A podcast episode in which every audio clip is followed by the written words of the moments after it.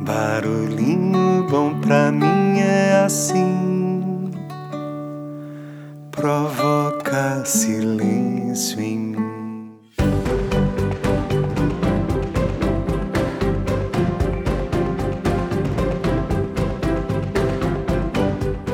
O barulhinho bom de hoje é o sexto de uma série de barulhinhos especiais em que compartilhamos um compilado de estudos sobre a felicidade no trabalho extraído e adaptado do livro Os Mitos da Felicidade, escrito pela professora e PhD em Psicologia da Universidade da Califórnia, Sônia Liubormisky. Sônia já ganhou diversos prêmios por instituições renomadas como a John Templeton Foundation e o National Institute of Mental Health por seus estudos sobre a felicidade duradoura.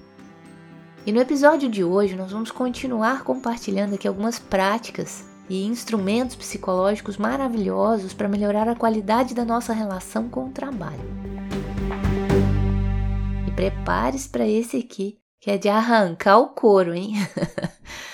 então vamos lá. Torne este dia no emprego o seu último.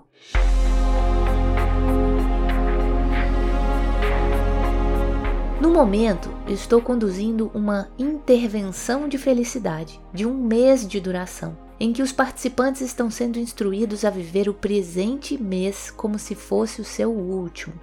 As instruções não dizem respeito a imaginar que eles estão com uma doença terminal, mas, ao contrário, imaginar, tão integral e fielmente quanto possível, que estão prestes a passar muito tempo longe de seus empregos, escolas, amigos e famílias por um período indefinido. Pesquisas anteriores sugerem que este exercício nos estimularia a apreciar profundamente o que estamos nos preparando para abandonar. Quando acreditamos que estamos vendo, ou ouvindo, fazendo ou experimentando as coisas pela última vez, iremos vê-las ou ouvi-las, fazê-las ou experimentá-las como se fosse a primeira vez. Assim, os funcionários do Google poderiam apreciar novamente as suas tortas de caranguejo, a estimulação intelectual e os animais de estimação sob suas mesas, e poderíamos apreciar o nosso gerente escrupuloso, nosso horário flexível e nossas oportunidades de viajar.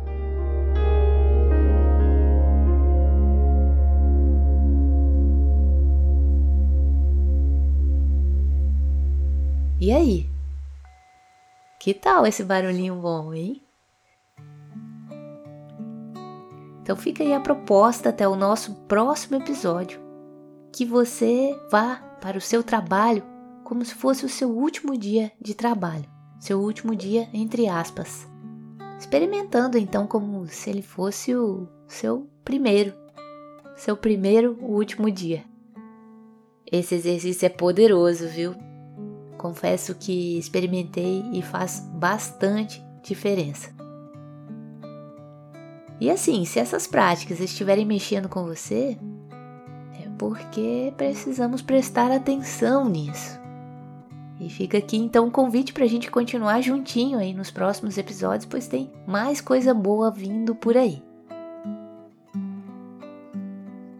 Aqui é a Lidinha e deixa a gente com esse barulhinho bom reverberando transformações positivas em nossa relação com o trabalho.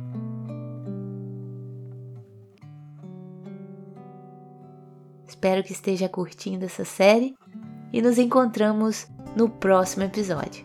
Até lá!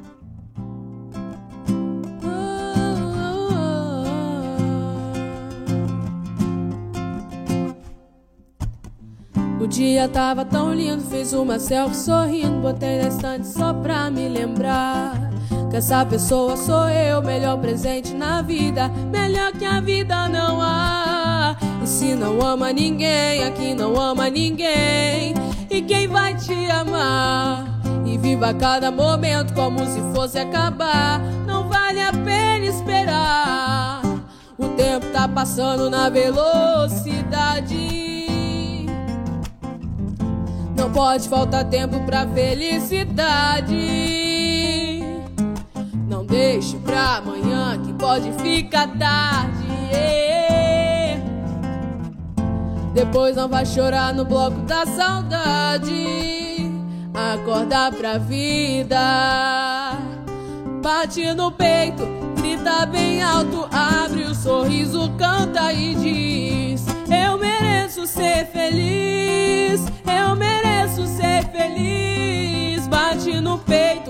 grita bem alto, abre o sorriso, canta e diz: